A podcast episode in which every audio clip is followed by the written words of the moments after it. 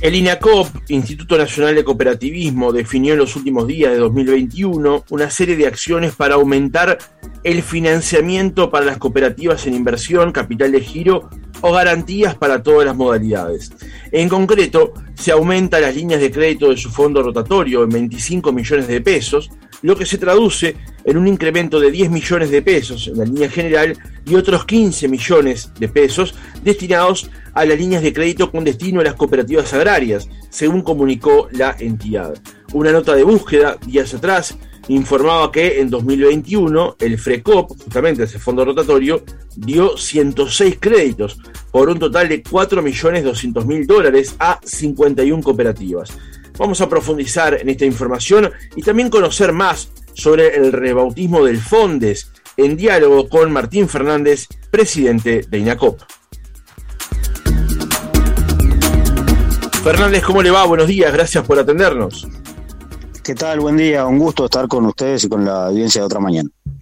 El gusto es nuestro. Antes de pasar a estos datos, a estas informaciones, bueno es recordarle a la audiencia, Fernández, qué es el INACOP y sobre todo cómo funciona. Sí, el, Instituto Nacional de Cooperativismo surge a partir de la ley 18.407 que se aprueba en el año 2008 y por el cual le da marco legal al sistema cooperativo en el país. Y crea este instituto, que es una persona pública no estatal, que tiene una gobernanza mixta, es decir, hay tres eh, representantes del directorio, entre quienes eh, está el presidente, que son designados por el Poder Ejecutivo, y dos representantes eh, que son designados a propuesta del movimiento cooperativo. O sea que tenemos tres representantes políticos y dos representantes sociales en el directorio. Eh, funciona además con una financiación, un financiamiento mixto también, porque el instituto tiene una partida de rentas generales, pero también tiene una eh, contraprestación que realizan las, las propias cooperativas a, partir de un paratributo, que es la prestación coactiva. Entonces se financia tanto por parte del gobierno como por parte de las propias cooperativas y eso hace que esa cogestión que tiene eh, le permita estar eh, mucho más informado de lo que sucede en el, en el mundo del cooperativismo. Nosotros todos los martes en las reuniones de directorio tenemos la presencia de la Confederación Guayantía Cooperativas con sus reivindicaciones, con sus planteos, con sus necesidades y la mirada también del Poder Ejecutivo para tratar de conformar una, una verdadera política pública. ¿Cómo ha sido la, la gestión en, en, particular en estos dos años tan peculiares de Uruguay en lo que tiene que ver con el cooperativismo y su financiamiento. Hablamos de el año 2020 y el 2021. Han sido años muy difíciles. Nosotros asumimos el 16 de abril del 2020 en plena emergencia sanitaria, este, con, una incertidumbre muy grande. La primera reunión de directorio que tuvimos ese mismo día, la primera resolución que tomamos fue eh, que no se resintiera ningún tipo de atención a las cooperativas y que cada una de las demandas que se realizaran pudieran ser atendidas más allá de la incertidumbre desde el punto de vista presupuestal, desde el punto de vista del funcionamiento, de cómo iban a poder trabajar las, este, las cooperativas en todas las modalidades. No nos olvidemos que el sistema cooperativo en este país abarca prácticamente toda la vida económica y social, desde las cooperativas de trabajo, las cooperativas de vivienda, las cooperativas de ahorro y crédito, las de agrarias, las cooperativas de seguros, las cooperativas sociales, cooperativas artistas, o sea, abarca un, mundo económico y social muy importante y eh, nosotros teníamos la responsabilidad de que, este, si bien teníamos que hacer algunos ajustes desde el punto de vista presupuestal, porque la situación, eh, el, gobierno tenía como prioridad el, atender la emergencia sanitaria, no, no, hubo una sola cooperativa que llegara al instituto y que no hubiera, no encontrara respuesta a sus demandas. Y eso para nosotros fue una satisfacción muy importante durante estos dos años, que claramente a partir del segundo semestre del año pasado empezó a ver un repunte eh, donde la, la, reactivación económica generó también una mayor demanda hacia el instituto por parte de, de, otro gran instrumento que tiene INACOP, que es el de las capacitaciones. Nosotros el año pasado capacitamos a 800 socios y trabajadores de cooperativas en conjunto con el INEFOP eh, en habilidades, eh, en asistencias técnicas, elaboramos planes de negocio, reconversiones de, de algunas cooperativas y, además planeamos, este, planteamos duplicar esos fondos para el del 2022, con lo cual vamos a estar, eh, esperamos estar llegando a unos 2.000 cooperativistas eh, socios y trabajadores de cooperativas este, formados durante el 2022. O sea que todos estos años, donde también tuvimos que hacer una, reconfiguración interna de la estructura del instituto, nos permite empezar a pensar en esta reactivación económica a partir del 2022 con, con un escenario muy desafiante. Justamente con respecto a esa reorganización, el 7 de julio Búsqueda informaba que el INACOP estaba finalizando la implementación de una reestructura organizacional que buscaba aprovechar las sinergias entre los diversos programas y servicios con una lógica única, de modo de mejorar la eficiencia en su funcionamiento y en la atención a las empresas de la economía social. Y siguiendo con los colegas del Secretario de Búsqueda, en una nota de diciembre del año pasado, se decía que muchas de las acciones, que las que vamos a comentar ahora, tienen como su fuente o son resultado de una mayor capacidad técnica y de análisis que se dio en la institución a partir de esa reestructura a la que hacíamos referencia. ¿Qué implicó esa reestructura, Fernández? Sí, te cuento. Eh, nosotros teníamos básicamente un instituto que había crecido de forma aluvional, es decir, desde el año 2010 a esta parte, a medida que iba surgiendo la demanda, iba creciendo el instituto a partir de la contratación de algunos técnicos y demás. Lo que sí, este, no había una, una carrera funcional, no había una estructura organizacional. Eh, en realidad teníamos que, que, realizar esa, esa tarea porque, entre otras cosas, una auditoría que habíamos recibido en, en los primeros meses de la gestión eh, indicaba que el, que el instituto había, este, habíamos recibido un instituto con algunas este, falencias desde el punto de vista organizacional, eh, que hemos ido corrigiendo todas y cada una de ellas. Pero una de ellas, por ejemplo, era en, el control del,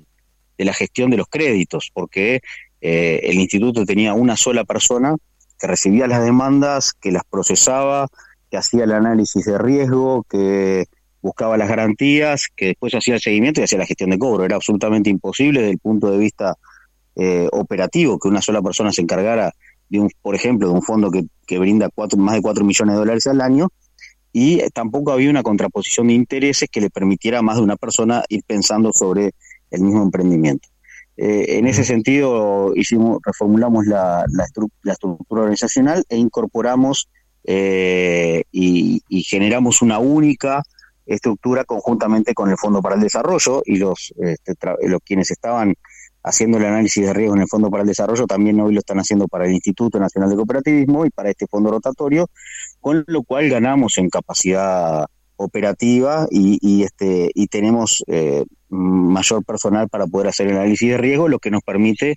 empezar a tomar estas decisiones, es decir, eh, ir hacia volcar determinados fondos que estaban en reservas del instituto para que puedan ser eh, tomados por eh, las cooperativas. Claramente, para, para la institucionalidad del país, un instituto como INACOP, que tiene 10 años, es un instituto relativamente nuevo, pero también el crecimiento que ha tenido el sector cooperativo en el país nos demanda que este, tengamos una mayor participación en, en todo el territorio. Eh, las cooperativas pasaron de 800 en el 2008 a 3.600 en el 2018. Eh, y esa demanda es en todo el país, por eso terminamos de regionalizar el instituto con referentes técnicos eh, para todo el país, eh, por eso también estamos generando sinergia con los con los organismos del Estado, tanto sea con los ministerios, con los entes autónomos, pero también y fundamentalmente con, con los gobiernos departamentales y con los municipios para que ellos también sean este, actores del instituto en el territorio y nos puedan trasladar las situaciones que vive el cooperativismo en cada uno de los puntos del país y que las herramientas a las que accede una cooperativa que está en Noblía, en La Paloma de Durazno o, en Piedras Coloradas pueda ser la misma que la que tiene el mismo acceso que tiene una cooperativa en el barrio sur, en Montevideo. Fernández, eh, cuando se creó el Fondes, Mujica dijo que era como aquello de una, una velita prendida al socialismo, más o menos decía el presidente en ese momento cuando lo impulsó. Ahora que está incluido dentro de las tareas de INACOP llevar adelante el FONDES, se le ha rebautizado como Fondo de Desarrollo Cooperativo. más allá del nombre, que no termina de ser trascendente en sí mismo, ¿cuáles son las tareas específicas que dentro de INACOP tiene el FONDES? Eh, el, FONDES siempre debió ser eh, tomado en cuenta como una velita prendida al desarrollo, eh, no al servicio de ninguna ideología. Y eso fue algo que le, pudo costar al país quedarse sin una, una, herramienta que nosotros creemos muy valiosa como el Fondo para el Desarrollo. Y, en ese sentido, nosotros ahora incorporamos esas tareas, le estamos dando, eh, lo estamos reperfilando, estamos yendo a, impulsar eh, proyectos productivos que además sean innovadores, que estén en, en, en, línea con la generación no solamente de puestos de trabajo, cosa que es fundamental, pero también de desarrollo, de desarrollo económico y de desarrollo social, eh, allí las cooperativas agrarias han tomado un rol importante. Nosotros eh, pudimos atender con, esta herramienta la, situación de Central Lanera, una cooperativa de segundo grado que tiene un desarrollo en todo el país muy importante que le permite a productores, a pequeños productores de cualquier punto del territorio, por ejemplo, procesar la lana y exportarla. Y, a, raíz de la, emergencia sanitaria, la colocación de lana se vio muy resentido y nosotros pudimos asistir a través del Fondo de Desarrollo para que eh, la eh, Central Lanera pudiera seguirle comprando a los productores de la lana y seguirla procesando a la espera de poder colocar un producto este, que es muy bien valorado en todo el mundo. Entonces, hemos eh, podido atender situaciones puntuales, concretas, siempre evaluando que el riesgo fuera razonable que las garantías estuvieran, porque el gran problema que se suscitó en el Fondes y en esa famosa velita, velita prendida al socialismo es que nunca se constituyeron las garantías. Entonces, este, mm, prácticamente funcionaba como una libreta de almacenero. Venía eh, un emprendimiento, una empresa autogestionada, solicitaba el préstamo, este, firmaba el vale y recibía millones de dólares sin constituir ningún tipo de garantías. Eh, ese funcionamiento que le costó al país más de 65 millones de dólares, hoy está al, al servicio del desarrollo, este, cooperativas de, todas las modalidades lo han tomado y eh, seguramente nos va, nos va a generar también oportunidades a partir del próximo año. Estamos observando la posibilidad de generar un fideicomiso ganadero cooperativo para mejorar el desarrollo de las cooperativas agrarias en todo el país estamos viendo las oportunidades que nos puede dar eh, esta, el, nuevo marco energético y poder darle oportunidades a cooperativas de todas las modalidades de acceder a este, eh, eh, generación de, más que generación, utilización de la energía a bajo costo y para eso también hay que realizar inversiones. Para crecer hay que invertir, para invertir hay que financiarse y eso es lo que tiene que hacer el Fondo para el Desarrollo pasó con el resultado de esa libreta de almacén, como usted dice, con respecto a las cosas que apoyó en su momento el FONDE? Se lo pregunto porque en algún momento eh, Gustavo Bernini, eh, quien justamente era presidente del Instituto de Cooperativismo, el INACOP, cargo que usted tiene en la actualidad, había dicho que los fracasos que estaban asociados eventualmente con el FONDES no quiere decir que necesariamente la herramienta no funcionara. Eh, concuerdo totalmente con, mi antecesor Gustavo Bernini. El fracaso fue porque se utilizó mal esa herramienta. Eh, y, esos procesos que ya venían ordenándose desde el, desde el último periodo, eh, prácticamente todos están judicializados desde el punto de vista de, los concursos que se llevaron adelante, de las de los embargos que llevamos que llevó a cabo la anterior administración y la actual este, sobre las directivas de, las, de las empresas que tomaron préstamos con el fondo y que no cumplieron de acuerdo a la ley. Y bueno, y a nivel de la justicia penal hubo una denuncia en su momento de, tres legisladores, eh, el diputado Mujica, el diputado Rodrigo Goni y el ex diputado Jaime Trobo, que este, presentaron una denuncia penal este, y que, bueno, se procesó en ese, en ese ámbito. Eh, en el caso nuestro, estamos todavía recibiendo algunos coletazos y estamos tratando de transformar el último gran fracaso del Fondes, como fue en vidrio, en una apuesta eh, sostenible con un llamado a licitación internacional en los próximos en los próximos meses a los efectos de poder eh, tener nuevamente la producción de vidrio este y el reciclaje del vidrio y, una industria que esté funcionando eh, con perspectiva de futuro. A ver, profundicemos un poco más sobre la situación de Envidrio, que además siempre ha generado mucha, mucha preocupación y se ha ido avanzando y retrocediendo en el tiempo con eso. Sí, nosotros eh, el, año pasado, eh, perdón, en el 2020, ya estamos en el 2021, en el 2020, eh, iniciamos un proceso de, este, de, ejecución de las prendas. El, instituto, el, Fondo para el Desarrollo tenía prendada la maquinaria del Fondes y el Galpón, eh, donde, donde se realizaba el emprendimiento. Hicimos una ejecución prendaria y paralelamente este, eh, se llevó adelante un concurso eh, por parte de la empresa, que fue un concurso voluntario a raíz de la intención que tuvo el INEFOP en su momento de, enviar a, a, a Envidio a concurso. Esto derivó en la liquidación por parte de la justicia y hoy estamos en un proceso este, conjuntamente con Bandes y con UTE, que son las otras este, eh, empresas que tienen eh, prendas sobre eh, la, los bienes de envidrio, a los efectos de hacer un llamado conjunto para la explotación como unidad comercial, unidad productiva y comercial de, de envidrio. Estamos armando una, un, llamado, una licitación que se va a llevar adelante en los próximos meses, a los efectos de que con un proceso absolutamente cristalino, podamos tener nuevamente la producción de vidrio en nuestro país. Ha habido algunos interesados en su momento, algunos que tuvieron, que inclusive elaboraron propuestas, pero que nunca llegaron a consolidar desde el punto de vista de las garantías, porque eh, para nosotros es fundamental que haya garantías no solamente desde el punto de vista del, del, repago, que, es importante porque es dinero de todos los uruguayos, pero no solamente en cuanto al repago, sino que garantías de que sea un proyecto viable, sostenible y que le dé trabajo este, por varios años a más de seguramente más de 100 uruguayos eh, en el reciclaje y la producción de vidrio en este país. Eh, mm, Fernández, recuerdo que el año pasado respecto a la situación de en vidrio, yo me comuniqué con usted y me dijo que allí eh, había una posición determinada que estaba tomando INEFOP.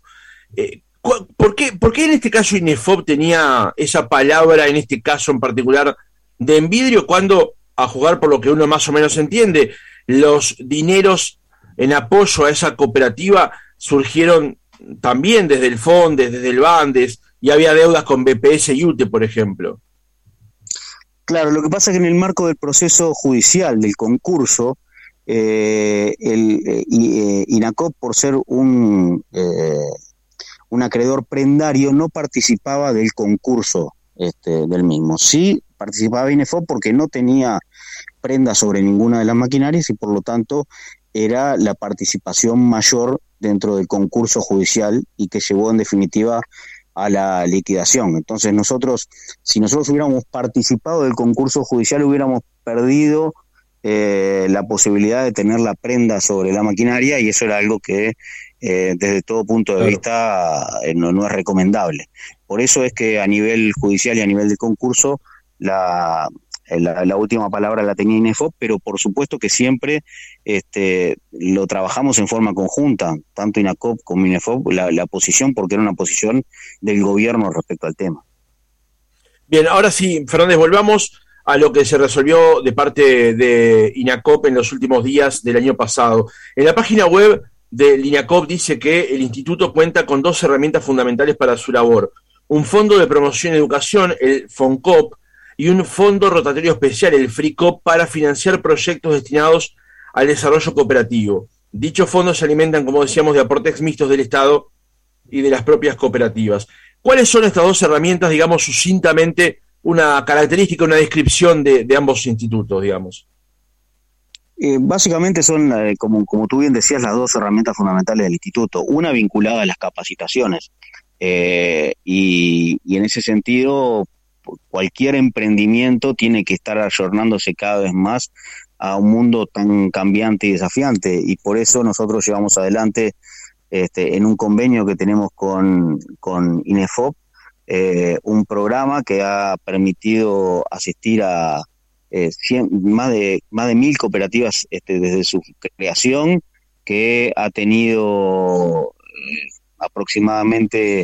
eh, el año pasado unos 800 beneficiarios, que nosotros potencialmente estamos pensando que para el 2022 esa cifra se duplique y por el cual nosotros capacitamos a los socios de las cooperativas, a, las, este, a los trabajadores de las cooperativas en habilidades para llevar adelante las tareas este, y en ese sentido, por ejemplo, una cooperativa que se constituye en, el, en, Vergara para realizar tareas para el municipio puede acceder a cursos para de mantenimiento, cursos que le permitan llevar adelante las tareas que requieren eh, el organismo que la contrata, o eh, cooperativas, por ejemplo, que trabajan en, en, la fase industrial, han requerido capacitaciones sobre calidad, eh, una cooperativa de viviendas, por ejemplo, que cambia sus autoridades, que tiene que llevar adelante la gestión administrativa de la cooperativa y necesita brindar cursos informáticos a sus a sus socios este, y, a la, y a la nueva directiva también lo hacemos. Es decir, es, es una herramienta muy vasta que permite este, tener a, más cooperativistas formados en lo que el mundo necesita en el día de hoy. Y después el, fondo rotatorio, que, era el que hablábamos al principio, que es un fondo este, básicamente vinculado a capital de trabajo, que le permite a las cooperativas acceder eh, de forma muy flexible, muy ágil a préstamos para su funcionamiento cotidiano, a veces para inversión, a veces para capital de trabajo, a veces para saldar algunos, eh, algunas deudas que puedan tener con algunos organismos del Estado, porque, por ejemplo, muchas de las cooperativas que trabajan eh, con, los, con intendencias, con, con el gobierno central, con, la, con los entes públicos, a veces se demora la gestión de cobro de las facturas que tienen con esos organismos, pero tienen que hacer frente a sus obligaciones. Y muchas veces las cooperativas, pensemos en las sociales, por ejemplo, no tienen una capitalización que les permita hacer frente a veces a un desfasaje entre las obligaciones y los cobros. Y allí el instituto este, otorga estos préstamos a veces que no, no pasan de los 15 días, pero son para salir eh, de, una, de una situación puntual hasta la, cobro de la factura que tiene pendiente. Así como esto, hemos, tenemos también fondos rotatorios eh, para el sector agropecuario que le permiten a través de una línea ganadera este, acceder a financiamiento para los preembarques de ganado, una línea agrícola para la compra de insumos para la siembra, para la cosecha de los granos, una línea ovina que, este, como mencionaba, le permite también acceder a, la compra del, de la materia prima para luego procesarla. Es decir, tiene, eh, así como es el movimiento cooperativo tan amplio en todos sus conceptos, tiene también ese fondo rotatorio un, acercamiento muy amplio a toda la vida económica y social del país. Bien, y justamente en este contexto, Fernández, es que el directorio de INACOP resolvió en las últimas horas del año 2021 aumentar las líneas de crédito de su fondo rotatorio, el FreeCop, en 25 millones de pesos, donde además afirma, reafirma con esto el compromiso y la confianza del gobierno con el sector cooperativo. Y allí la resolución implica o señala un incremento de 10 millones de pesos en la línea general y otros 15 millones de pesos destinados a las líneas de crédito. Dos preguntas, eh, Fernández, con respecto a esto. Primero, ¿qué significan estos montos? ¿no? Y segundo, cuáles son más o menos los niveles de apoyo que entrega el FRICOP, el Fondo Rotatorio, para poder mensurar cómo, cuánto significa este aumento. Bueno, eh, si tenemos en cuenta que el, el año pasado nosotros tomamos préstamos por eh, unos 4 millones 200 mil dólares, estamos, estamos hablando de aumentar el fondo rotatorio en el entorno del 15%. Eh, esto se da justamente por lo que hablábamos más temprano, de tener una mayor capacidad de, análisis de, riesgo, de poder atender de forma más integral las cooperativas a raíz de esta reestructura que tuvimos en el instituto. Y bueno, el fondo rotatorio tenía reservas este, colocadas en letra de regulación monetaria eh, y decidimos, en función de tener esa capacidad y fundamentalmente de tener una demanda importante, sobre todo en los últimos meses que habíamos notado, tanto para la línea general como para las líneas este, agrarias, resolvimos volcar esos 25 millones de pesos que estaban en las reservas hacia el, fondo rotatorio para que este, las cooperativas puedan aprovecharlo y puedan ir incrementándolo también al, fondo rotatorio a partir de su uso. Eh, nosotros notamos durante el último semestre del año pasado una mayor necesidad de financiamiento reitero, para crecer, para, para invertir se necesita financiamiento, para ser competitivo se necesita, y se necesita también que quienes estamos al frente de las políticas públicas entendamos esto como un factor eh, importante a los efectos de acercarle, en este caso a partir del instituto, al sector cooperativo, la, este, la posibilidad de lograr un financiamiento razonable, responsable, este, flexible y, ágil. Y en ese sentido también este, lo hemos, estamos trabajando con el Banco República para también poder a, partir del año que viene poder complementar algunas herramientas que tenemos nosotros con el banco y este, simultáneamente que el banco también lo haga con sus propias herramientas a partir de la atención que normalmente realiza el Banco País con, las cooperativas. Pero esto en el marco, reitero, de la necesidad que nosotros vemos de, financiamiento para poder crecer y ser competitivos por parte de, las cooperativas. Claro, digamos que eh, al comienzo de esta pandemia la ministra de Economía, Azucena Arbeleche, hablaba de no apagar los motores de la economía, lo que uno puede advertir ha ocurrido finalmente de que esa decisión que se tomó hace casi dos años repercute en los buenos números macro, por lo menos que se están este, refiriendo, que se están viendo a finales del año pasado. Esta medida que toma INACOP, junto con estos eh, fondos nuevos para el fondo rotatorio, viene a apalancar más esas necesidades que tiene eh, este sector cooperativo, aupado en lo que usted decía al comienzo de este reportaje, que para crecer hay que invertir y para eso debe haber fondos para desarrollarse. Sin duda, yo creo que la decisión tomada en su momento de no apagar los motores de la economía fue fundamental. Eh, por supuesto que se ralentizaron, o sea, los motores no trabajaron a toda máquina durante posiblemente cerca de 18 meses, pero no se apagaron y eso permitió, por ejemplo, que en un sector como el cooperativismo, durante el 2020, el año más difícil de la emergencia sanitaria, eh, y donde el empleo caía este, en todo el país, en el cooperativismo creciera el 1,8%. Y eso fue porque se mantuvieron prendidos los motores. Y, y en ese sentido, este, yo creo que ahora estamos en una etapa posterior, que es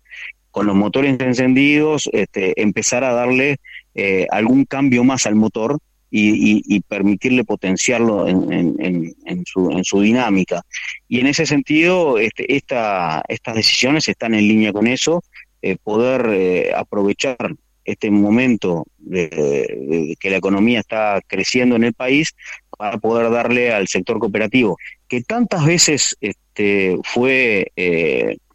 objeto de análisis para los momentos difíciles y, y que también respondió durante la crisis, no solamente por lo que te decía con respecto al crecimiento del empleo, también desde el punto de vista del sostenimiento del mismo. Solo 5% de las empresas cooperativas durante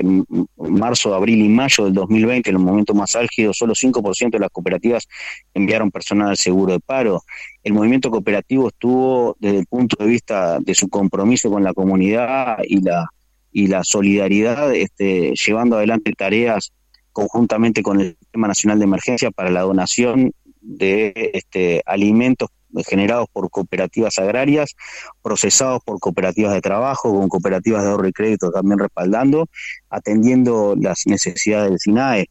Todo eso hace que quienes estamos este, representando al gobierno en el, sistema cooperativo este, tengamos que redoblar nuestro esfuerzo, nuestro compromiso para poder dotarle al, al, sistema de las posibilidades de crecimiento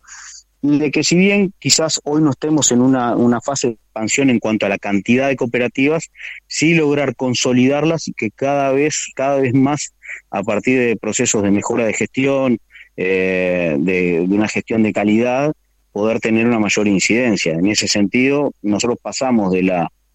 de la necesidad de crear más, más cantidad de cooperativas a eh, trabajar fuertemente en un programa que tenemos de mejora de gestión para que tengan herramientas desde el punto de vista de los procesos de calidad que les permitan tener una, una, una mejor eh, actividad dentro de su rubro a cada una de las cooperativas.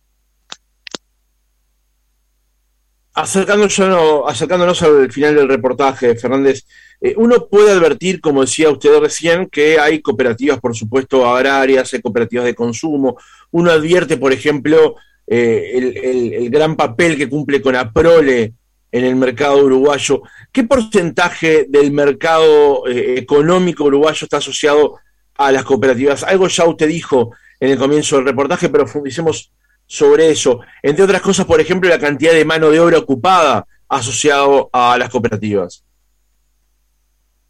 Sí, a nivel de mano de obra asociado a las cooperativas estamos arriba de 25.000 trabajadores, eh, unos casi 24.000 vinculados al BPS eh, y más de 1.000 a, la caja bancaria, que es, es la, aportación que realizan las cooperativas de ahorro y crédito. Eh, o sea que estamos hablando de más de 25.000 trabajadores. Nosotros tuvimos durante el 2021 la primera transformación de una sociedad anónima en cooperativa, que fue el Sanatorio Americano, y esto hace crecer el, empleo en el sistema cooperativo eh, en, más de 2.000 trabajadores más, con lo cual estamos ya a los 28.000 trabajadores vinculados al sistema cooperativo. Y eh, con respecto a la participación económica en el Producto Bruto Interno, eh, todavía no tenemos este, un, desagregado de esos números, estamos trabajando conjuntamente con la Confederación de Entidades Cooperativas y con CEPAL a los efectos de poder instalar un observatorio del sistema cooperativo que nos permita tener información de calidad que es imprescindible a la hora de tomar decisiones. Cuánto es lo que realmente pesa el sector en la economía y en cada uno de los subsectores, porque uno puede tener la visión este, un poco más general, pero necesita los datos claros. En, el sector agropecuario, sin duda. Estamos hablando de que este, la principal exportadora de bienes de este país es Conaprol, es una cooperativa, pero que además eh, el, más del 50% del almacenaje de granos en este país está en manos de cooperativas. Más del 25% de los eh, establecimientos eh, productivos de este país pertenecen a socios de cooperativas eh, con respecto a las cooperativas de, ahorro y crédito, eh, el acceso a cientos de miles de uruguayos a un crédito responsable este, que les permite ser un freno a, a, veces a las tentaciones del sistema financiero general de, de cobrar tasas exorbitantes. Las cooperativas en ese sentido tienen eh, permiten un acceso responsable al crédito. Eh, con respecto a las cooperativas eh, de trabajo, sin duda lo que aportan desde el punto de vista del empleo de este país y en algunos sectores que son absolutamente estratégicos. Pensemos, por ejemplo,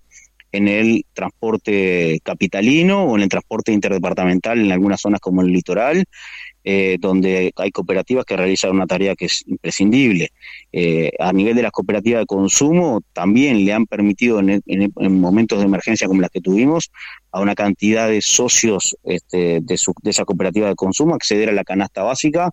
eh, en forma financiada y con, el descuento de, su salario. Entonces, eso para nosotros es muy trascendente, aún así tenemos que ponerle números y por eso es que estamos trabajando conjuntamente con, con CEPAL, con Naciones Unidas eh, y con la Confederación de Entidades Cooperativas y, Cooperativas de las Américas para poder lograr ese tan ansiado observatorio del, sector cooperativo en nuestro país. La última, ahora sí, para hacer el reportaje, Fernández. Eh, recuerdo que en agosto de 2020 usted estaba, había iniciado una serie de contactos, entre otros con el canciller Bustillo, para hablar de deudas que mantenía Venezuela con cooperativas uruguayas había un caso muy claro, que era, por ejemplo, el de Funza. Eh, ¿En qué se está hoy con respecto a esa situación? Sí, sobre fines de, agosto del 2020 tuvimos una entrevista con el canciller Bustillo eh, y, yo te diría que posiblemente en el correr de este 2022 podamos tener algunas novedades en ese sentido claramente todo lo que refiere a, cuestiones diplomáticas y a los, a los negocios internacionales en general, en su conjunto. No nos olvidemos que estas cooperativas que exportaban, en este caso a Venezuela, tenían que, si, si lo hacían desde el punto de vista judicial, los reclamos los tenían que hacer eh, en, en Venezuela. Entonces, se ha, creo que se ha trabajado mucho, se ha trabajado bien para en forma sigilosa, en forma eh, prudente, llevar adelante las negociaciones. Y nosotros estamos confiados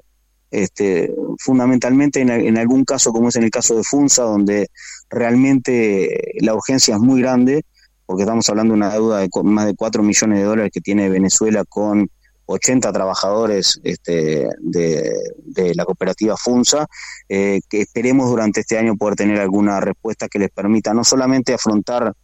eh, sus obligaciones este, que hoy tienen pendientes, sino también poder eh, volver a producir este, los neumáticos que, por ejemplo, en algunos sectores como el agropecuario tenían una inserción muy importante. Martín Fernández, presidente del INACOP, gracias por haber estado otra mañana con nosotros.